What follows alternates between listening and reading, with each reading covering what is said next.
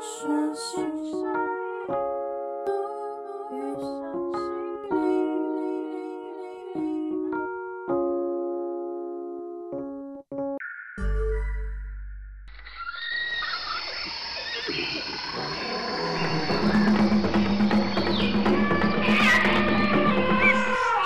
嗨，晚安，你好，大家好，这里是源形式秘密基地，一座心灵岛屿，欢迎你来跟我们一起探索新森林。Hello，听众朋友，晚安，晚安，晚安。有这一周呢，植入形式邀请了我的大学朋友。OK，那我们来欢迎一下嘉晶。欢迎嘉晶。嗨，大家好，我叫嘉晶，也可以叫我 Molly。Molly 哦，Molly，M O L L Y，Molly，茉莉，茉莉，茉莉，OK。对，我现在的工作是保险经纪人，然后 AKA 家族事业。我们家是做嗯钢构的喷砂跟喷漆。嗯，目前就这两份工作斜杠斜杠。OK，我我觉得我真的已经很久没有见到嘉晶了。其实我有点小 小 nervous。怎么说？为什么太漂亮吗？Oh, oh my god！他的自信到底是谁给他的？我我已经觉得我很有自信了，没有想到他还是比我还有自信。我觉得真的更上一层楼，真的对不 对？对，因为其实我我在大学的时候啊，我跟嘉欣其实我们算还蛮大一个 group 的朋友，因为班上同班嘛。然后我觉得我那时候认识他的时候，我觉得她是一个非常无厘头的一个女孩子，就是什么都很疯狂。例如，例如，我跟你讲，他有一次上课已经打中，然后他后来才走进来。走进来的时候是一个 new style，new style 什么头发吗？Yes，他烫了一个很像欧阳菲菲的头发。哇塞，真的！我以前是爆炸头，而且我还烫了两次。他整个爆卷，而且他走进来的时候，我觉得是非常的，好像在走舞舞台的样子。哦，你说他就是故意要迟到，然后让大家可以注视着他？应该也没有故意吧？对，可能就睡过头吧。I don't know。反正我觉得那时候他都给我感觉是，哇哦，他这个头真的震撼到我了。大学的时候，我觉得她是一个无厘头之外，她是一个来无影去无踪的一个女子。哎，怎么说？因为她就是有时候会跟我们大家一起去干嘛？对，然后突然不见，有时候又不会。哦，就是会真的不知道他到底在逼自己什么，就要问一下他。嘉晶，你其实大学是不是很忙碌？有一点点，我好像是我们那一群里面最早开始打工，而且我又在烧烤店，所以我可能晚上五六点、六七点就是开始上班，上到可能十二点一点。所以有时候早上我也是起不来啦，也不是故意 迟到吧。我那时候觉得，为什么大学同学跟我想的不一样？就会觉得，哎，是不是大家就去去夜店有没有？然后去夜唱、嗯、打夜保什么的这些？但我觉得他那时候就参与我们的活动也有，可是大部分我都发现他是比较着重在他自己的生活里面。嗯，对于同年龄层来讲，他比较成熟一点。呃，好像是我有这种感觉。我觉得参与活动是啊，反正我有时间我可以参与。一方面是这样，然后一方面我也觉得啊，我有参与到，这样就好了，好像大学就有过到一样。对，就是我也不是那么的独行侠，但是我也会参与团体活动这样子，就不会到完全脱离了。对，因为其实我像我刚刚有跟贝贝讲说，就是他刚刚有问我说。我没有在看展这样子，对。然后我就跟他讲，其实有时候我甚至会自己一个人去博物馆或干嘛的，或者是整天就是走自己一个人的行程、啊、行程，对，完全就是自己一个人，或者是我会自己一个人去咖啡厅看书，然后的。有没有人说过你很文青？没有被这样说过，但是我有一些文青的行为 哦。而且我跟你讲，很神奇的是，我们两个虽然不是那种很常会相处，但是只要我们玩起来的时候，我们两个真的是玩最疯的。对，之前去唱歌的时候啊，我们两个会自己跳舞，有时候会笑到一边去，可是就会觉得 啊很好玩，然后就有个人会这样子跟你玩，其实真的还蛮不错。不然其实很多人就都不太理解我。哎，确实，对，我会觉得，我觉得大家都会有这种状态，好像没有谁可以真的很理解某一个人这样子。对，有时候很孤单，有时候某个面向就是在一个时候，你就会跟某个人有一个碰触，这样像你们两个就在疯的这一方面就非常的 match，是玩的蛮不错的。对，我们小时候在玩的时候蛮开心的，我们那时候还一起去新加坡实习，对，你还记得吧？我记得，我我们还住同一个宿舍。其实我们还会聊一些很疯狂的事情。我跟他的工作实习地方是一样的。对对，然后我们两个其实很常结伴一起去上班。你还记得那两个老板吧？我记得啊，我们两个那时候其实我啦，我自己讲，我等下问一下你，因为其实我们俩没有很认真深聊过这件事。就是我觉得我在新加坡实习那段时间，其实是还蛮痛苦，而且我那时候爆肥，我那时候有爆肥，有我那时候爆肥。你下线再给你看一下我之前那个照片，我自己都吓到，就是比现在还夸张那种爆肥，而且是很不健康的，可能生理期啊什么是完全没有来，嗯，然后压力大到就是我觉得为什么我要来这里？跟我们那一批同梯的人来讲，我其实是玩最少的。嗯，我一直在上班。嗯，我连夜间动物园都没去。嗯，然后我就一直在疯狂上班、加班、上班、加班。唯一的窗口就是因为他跟我是同一个地方，我们俩比较常一起。然后就哦还好，我还有一个 partner 陪陪我呢。有时候因为他在的时候，我们上班就会闹一下，会去讲一下客人怎么样。嗯，他会跟我说：“哎、欸，那谁很帅？”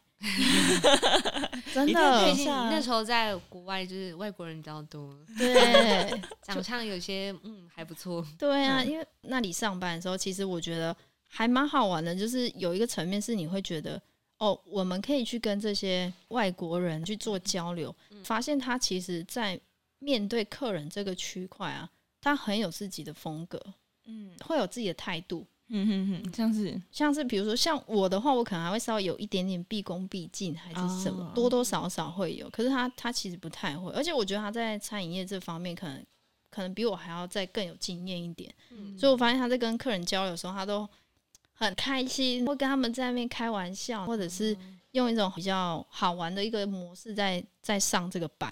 嗯，有点像朋友的感觉。对，我觉得你那时候是不是比较多是这样的方式啊？应该是说。其他就除了我以外，他们三个都没有餐饮经验，所以我在一开始我就很快上手。刚贝贝有讲到，就工作压力很大，其实那时候我，我都会打电话跟当时的男友哭，因为很可怕，而且尤其是一开始老板两个老板都很喜欢我，但是因为一些误会关系，就是他们也没办法去听我们的解释或者是怎么样去化解这些误会，就变成后来这两个老板从原本很喜欢我到。他们很不喜欢我，甚至在上班之前，我们会站一排等他们走进来。那时候大家跟他打招呼，跟两个老板打招呼，他都会回应哦，早早早什么之类的。可是到我的时候，他会看了一眼，然后撇掉，是认真眼，就是眼睛就是这样撇掉，用瞪的那种方式。对我讲话，都是语气都超级。不客气的，嗯，那时候我们最低的薪资，反正你要达到，好，我忘记是几个小时，反正就是最低薪资是八百五，对，呃，新币，嗯，但是其他三位就包含贝贝他们的薪水一个月都是一千多块以上，我就只有八百五，就他给我的时数就是最基本，他没有让我多上班，养猫让我多赚钱的意思，所以我一开始觉得压力超大，因为我每一次上班都觉得超痛苦。我会找到自己可以适应的方式，比如说那时候我就很喜欢洗杯子，对，他疯狂洗杯子。那老板老板就是以为说，为什么大家都杯子给我洗？没有，我说我抢着洗杯子，因为我觉得只有洗杯子的时候，就是我自己一个人上班最快乐快乐的时候，就是我不用去交流，或者是遇到老板或者是怎么样的，我就超爱洗杯子，疯狂的洗。到后来我自己蛮能释怀的是。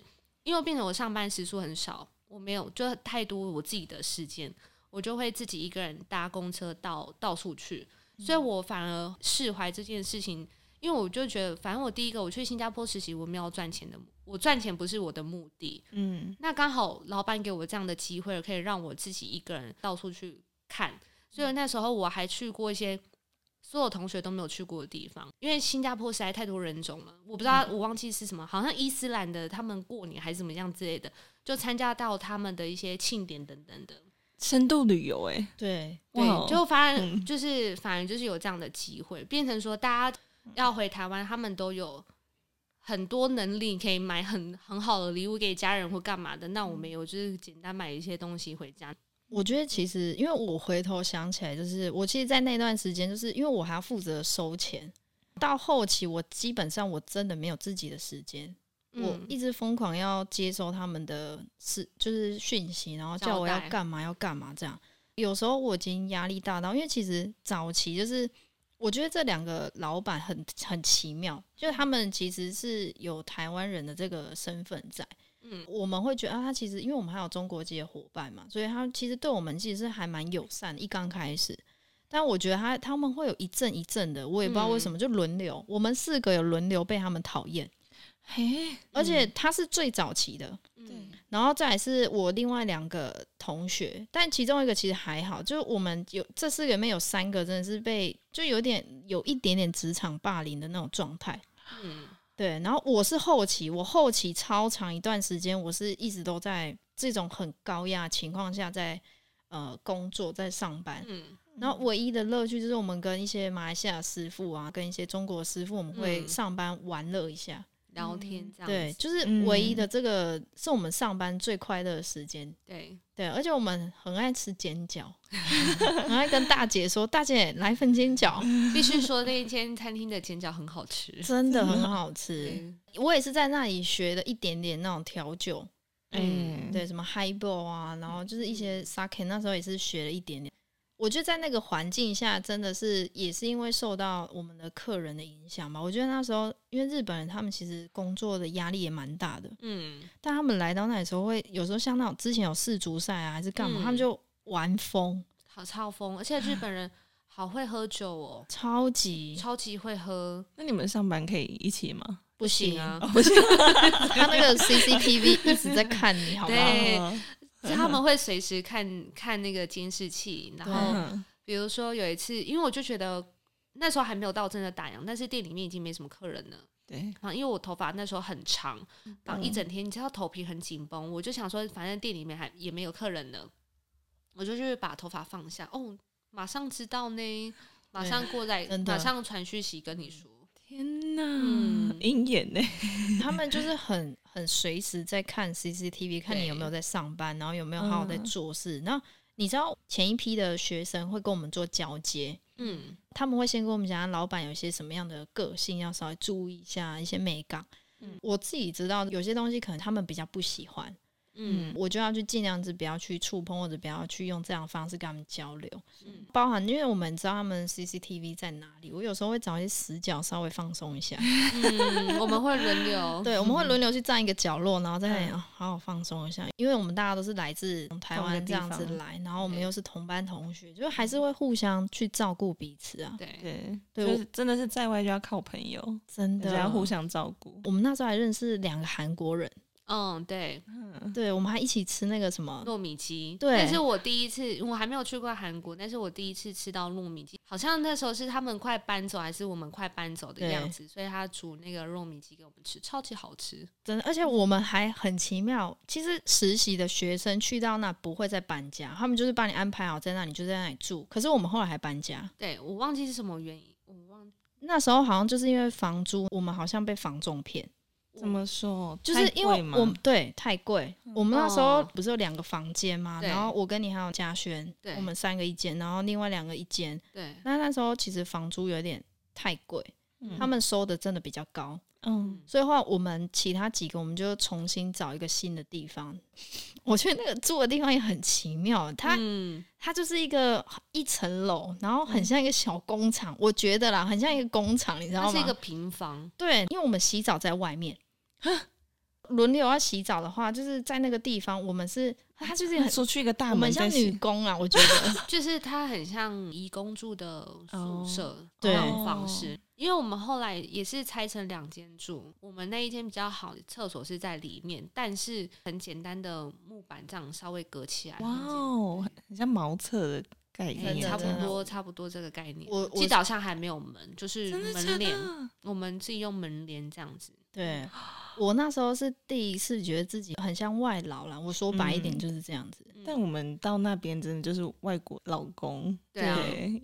那但其实我觉得在那时候，我觉得自己还是增加蛮多一些视野的，因为其实，在那边你会听到很多不同语言嘛，然后包含很多文化也都是在那里才知道的，因为他们那边其实真的是很多族群。嗯，我们那时候还有去小印度，然后还有去一些比如中国城，还是一些那种。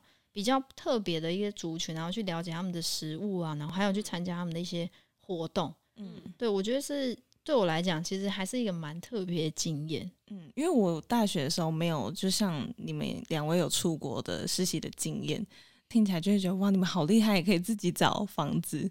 我的同学他们都是老师在国内就帮他们都安排好，嗯，随时有什么状况，老师都会可以 cover 还是什么？会，他们会关心一下你的工作啊、生活干嘛之类的这些会。嗯、那我分享一下，我在那段时间，我觉得一那一件事情让我觉得哇，我瞬间好像进步很多这样子。原因是有一次有一个客人他要外带，但他也不是日本人，他也不是华人，反正。有点像中东吧，因为从他的五官这样看起来，然后他讲英文，但是他英文也不是非常非常的标准啊，有点口音。对，重点是他来我们店，他是吃素的。对，印象中他要外带，然后就是跟我点，我跟他解释说这是什么，里面有什么，然后他告诉我说他有什么需求，什么东西要切怎样之类的，他连切还要还要交代哦，所以我整个整个餐点结束后，真的完全符合他的。要求我那时候就觉得哇，好有成就感哦！就觉得瞬间你是你要我现在很流利的用英文沟通是很难，但是在那个当下你是完全被激发哎。现在我听外国人讲话，我都觉得会很吃力，我要很认真的、嗯、哇，那那个当下就是你很自然的，很自然的，你就可以帮他处理好这些事情。所以结束之后，我就觉得哇，好有成就感，然后瞬间觉得天哪，这就是你出来国外。这样实习、工作、生活的你要得到的东西，这样的确，因为我觉得好像就是人就是要被逼到一个状态的时候，你才会开发一些潜能。真的，没错。我觉得，因为其实我那时候认识佳晶的时候，我们大学同班嘛。嗯。到后期，其实我们在毕业之后，真的有还蛮长一段时间是几乎都没有联络。嗯。然后我觉得他给我感觉是他跟以往还蛮不一样，就是在于说。我觉得他以前给我感觉是很疯狂的一个女孩子，嗯、然后但是她很很注重她自己的生活，嗯，对，他不会去就是让自己好像一定非得怎么样，或者是去迎合还是干嘛，他反而其实是会比较投入在自己的事情上，嗯，然后到现在，我觉得看到他，我觉得反而觉得他给我感觉他又更理性一点点。会觉得他是不是更明确知道自己喜欢的、想要的，知道这些东西是我需要的，他很明确就可以给我这样的感觉。我不晓得嘉靖，你在这一段过程里面，你是不是有经历了什么啊？或者是说，让你可以更明确知道你可以怎么做？确实，现在我比以前更了解自己喜欢什么。但是其实我说，像我，我都会蛮羡慕，像有一些歌手，像我之前听，嗯、听九零八八的采访。那他就是很清楚知道，他不知道为什么从小就知道他要当歌手，所以我以前会很羡慕，从小就是很明确知道自己想做什么，或者是在大学的时候就知道自己想做什么，或者是他找到了一份工作之后，他就可以很稳定的想要在这个产业上面发展。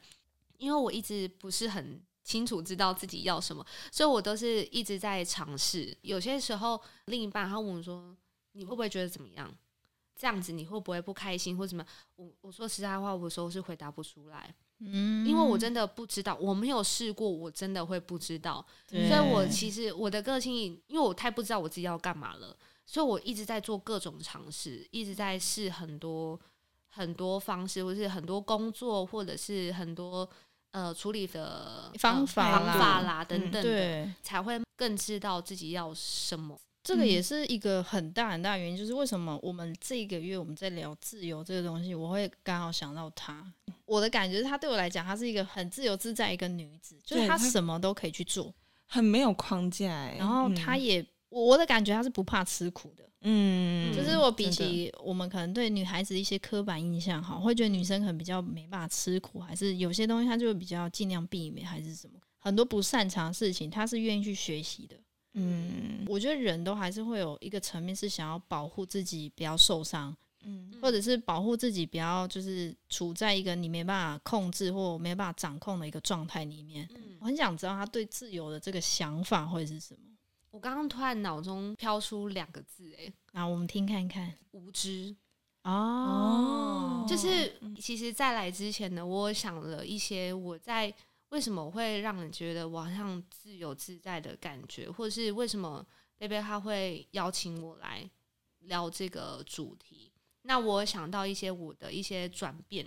你刚刚在跟我讲的时候，突然突然脑中飘出保持无知、欸，哎，嗯，就是虽然好像听起来好像是很好像公公啊，贤啊，对，但是我觉得可能很大的时候是因为这样子，所以蛮不害怕的。嗯，我除了怕蟑螂，就是反而对，反正反正他变得，因为我知道他长得很可怕，我没办法对蟑螂保持无知。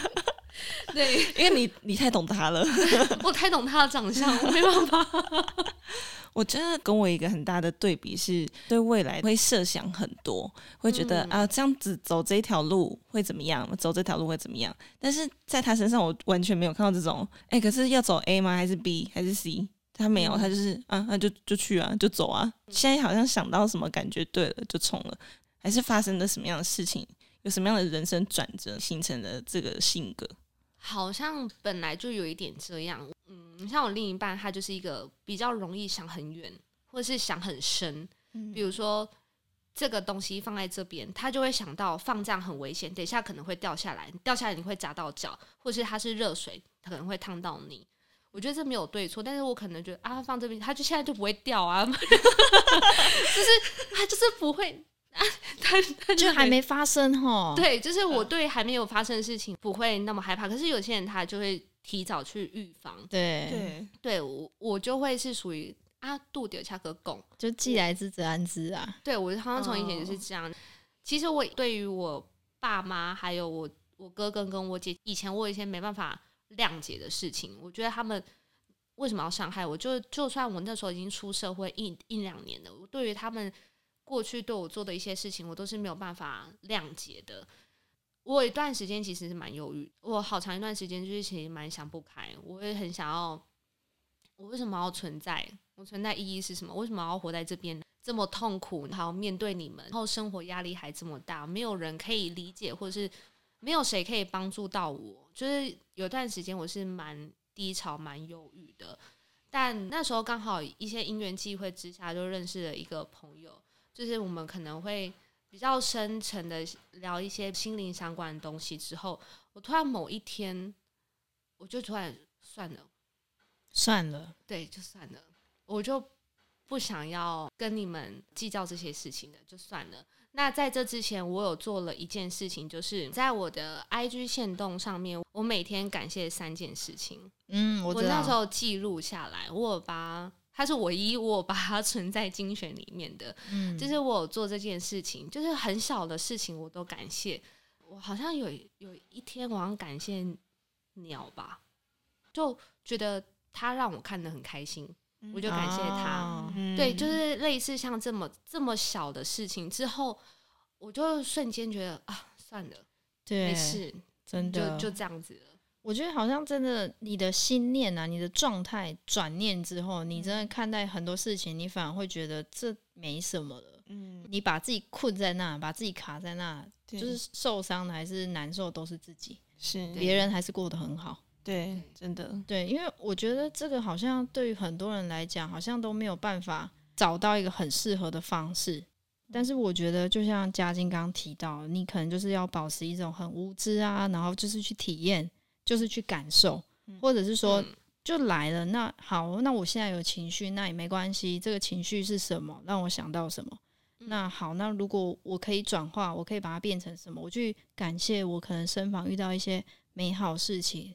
感谢说哦，原来这件事情其实让我又可以体会到不一样的感觉，就不会一直沉溺在那个当下而已。嗯，像佳晶，你你经历了这么多，可能从大学或者是包含你小时候，慢慢慢慢的塑成现在的你。嗯，那你对于你自己来讲说，诶，你有没有在你自己的可能人生里面啊，有没有给自己一些，比如说一些里程碑，或者是希望自己可以感受或者是体验什么样的生活，多去。尝试的东西，好像没有特别想过。越长大之后，就是越不会去定义每件事情。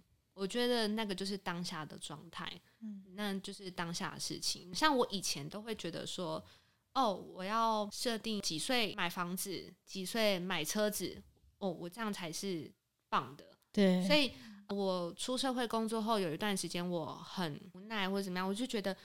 我怎么这么差劲？我怎么没有办法呃达到这些？我原本认为我自己可以的。而我小时候，我阿公他很喜欢大陆寻奇，嗯嗯，然后我有一，我真的不知道为什么这件事情，你知道，一个大概幼稚园或是小一的小朋友。我当时也只是随口问一下，因为我真的很好奇，我觉得天哪，大陆寻奇真是有够无聊的，这到底有什么好看？对一个小朋友来讲，然后所以我那时候就问阿公说：“阿公想那你都没跨大陆寻奇？”嗯，阿公就跟我讲说：“阿德伯跨都可以啊，阿德跨等型。”我不知道为什么这句话我记超深的，突然深深的，对，就是我那时候就是这句话我都一直记得，然后我也不知道为什么我会一直记得它，所以当我到旅行社工作的时候。我就觉得，哦，我一定要带阿公去跟阿妈去大陆玩至少一次。嗯、但是那时候就是，反正我工作上面就是一直有一些状况，就是吐槽啊，就是你要自己赔钱，然后很多阿利亚扎的事情发生，所以变成我一直存不到钱。到后来之后，阿公生病，到后来就是他除了癌症之外又中风，所以变成说他没有办法行走了。他人走之后，我一段时间，我大概有。三个月的时间，我每天上下班骑车，我都在哭，嗯，因为只有这个时候，就是你身边没有人嘛，嗯，对，我就算回到家，就是旁边就还是会有人这样，所以我都会哭。有一天，我就突然看到一台停红灯的时候，就看到一台救护车过去，莫名其妙的崩溃大哭。我是嚎啕式的，在安全帽里面有面罩，就是在里面崩溃大哭，我不知道为什么。嗯，那时候是比送走阿公的哭还要再。壮烈，嗯，对。但是哭完之后，我突然发现，就是哎、欸，这件事情我好像放下了。我觉得我阿公不会跟我计较这件事，嗯，对。所以，呃，哎、欸，我怎么突然讲到这个？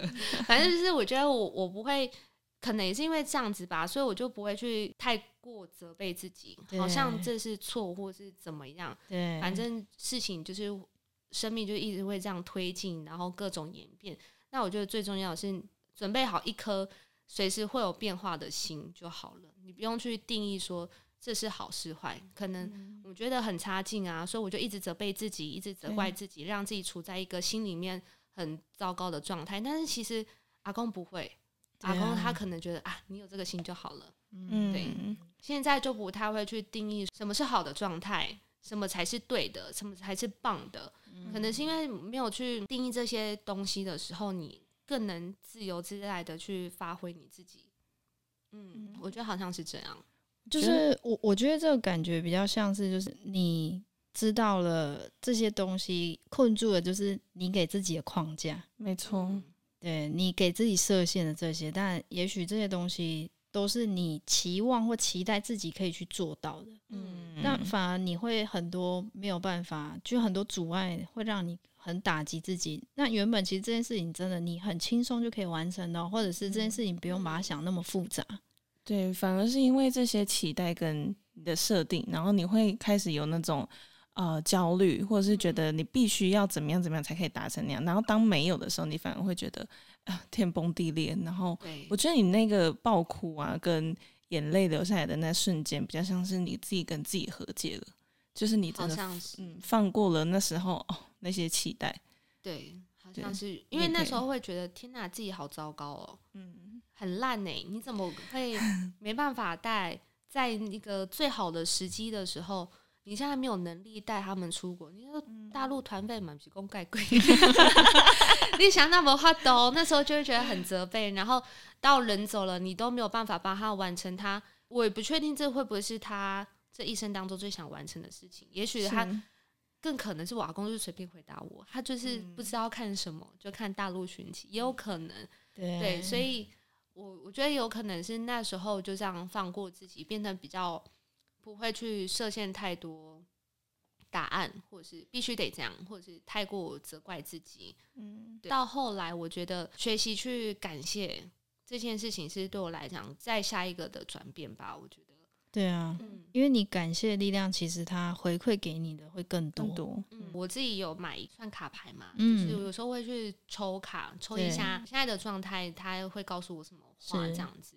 有一次，有一次我一个心理状态蛮不好的一个朋友，他来找我，我们就聊天，我就想说，不然让他抽一下好了。嗯，然后我那时候就觉得天，其实我有点不太好意思讲，因为我觉得他可能没办法接受。我去跟他讲这些事情，因为我觉得你好像都不会去，你可以转念一下，去谢谢一些事情、哦、反思啊，还是干嘛这样？就他抽出来就是我会学习感恩，我其实很想跟他讲这些。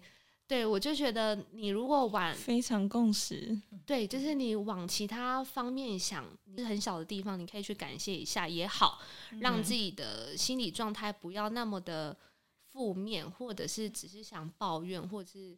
觉得自己好像很像很可怜、悲天悯人那种感觉，对，悲天悯人嘛，是可以这样用吗？好像不是这样用，用错成语。好，反正我们理解受害者的对对对对对对对，受害者对，就是好像自己永远是受害者的，不他对。不是因为我那时候很想刚刚这样跟他讲，所以刚好他就抽出那样的卡牌，这样。嗯，因为事情本来就是一体多面嘛，那他可能只有单看那一个面相的时候，他就会一直纠结在那。那我会觉得说，因为你经历了这些事情，可能阿公这件事情好，然后你开始学会感谢之后，你也看到说，其实是有能力做到这件事情。包括说，你现在会更珍惜当下跟每个瞬间，你想要做的事情是哪些，不会去想太多。对，听完我会觉得，哎，还蛮神奇的，因为我自己是因为我从事了这个身心领域之后，我也才慢慢的去体会到人生到底要教会我的是什么。那因为其实你没有特别去经历什么，你就是感受你现在用你自己的方式去过你自己的人生，然后用你自己的方式去找到技巧、找到方法。我觉得这个东西其实都是很棒的一个，因为你是主动的，对，嗯，对你你是主动去接受这些，嗯，我觉得我自己稍微被动一点点，然后可能我真的遇到了什么，我才知道，好，那我得要做点什么了。嗯，对，我觉得这这点其实是在如果说现在听众朋友，如果你真的可能遇到一些什么卡关的状态，我觉得有一句话可以分享给大家，真的要用行动去消除你的烦恼，是真的，因为你光是在那边想，没有办法解决任何事情。对，因为用行动消除烦恼，这也是云子老师送给我的一个小祝福。我觉得他每次都可以提醒我，不要就是困在原地，一直用想的，你可以现在做到的事情去尝试去做。你可能就会有不一样的收获。嗯，对。那因为其实，在我们每次第二周植物问心事的时候，都会问一下我们的来宾，就是什么样的植物呢？你特别喜欢，或者是你觉得可以代表你？我想问一下佳静，你选的什么？我选茉莉跟满天星。我因为我前面有先跟他聊过，为什么他选这两个植物？那我想要再问一次，会不会你有些不一样的想法？为什么你会喜欢茉莉跟满天星呢？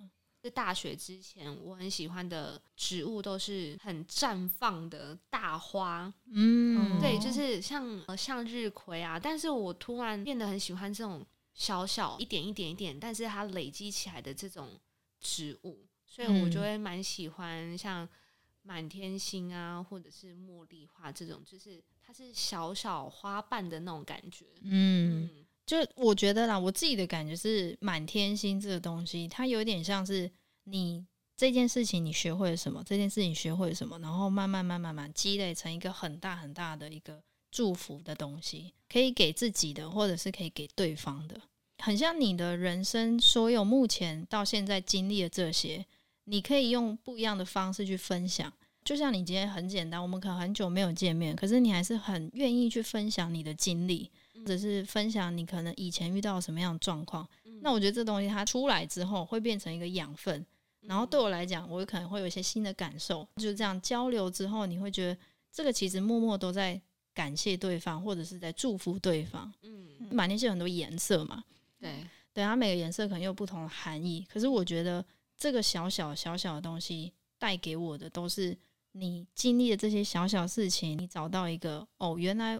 我原本可能不是像向日葵一样可以马上绽放，嗯，可是其实满天星真的很像你，就是你这种小小小小累积出来，其实你就是你，嗯，这这两个植物我从来没有去查过，但是我就不知道为什么就很喜欢，蛮喜欢它们的这样子。茉莉其实它很多功能，嗯，你可以闻啊，或者是它可能变茶啊什么，它其实很多样化的。对我来讲，它就是一个很弹性的东西，嗯，其实就很像你，你很弹性，对。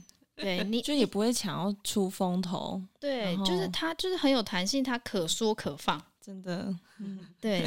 如果你们冷静，你们如果真的有看过他大学样子，你就你就懂了。好想看那段火的 solo。我不晓得我还有没有以前的影片，maybe 我可以再找一下。但是，不知道有生之年会不会再表演一次？可能需要一些酒精的一些，你知道？对对，但但我我感觉他其实就是这样的人，跟他聊一些正经的，他可以跟你聊。嗯，那、啊、如果你想要跟他冷笑，他也可以跟你冷到一边去。我觉得他的人生真的很丰富，他也可以在里面学习转化，然后怎么样让自己向前看。对啊，对，我觉得这是很值得让大家可以学习的地方。好，那我也很想问一下嘉靖，如果说可以用一句话，你想要跟我们听众朋友啊分享，你有想到什么吗？让我印象很深刻，就是凡发生都是好事。呃，就像刚刚有提到的，就是。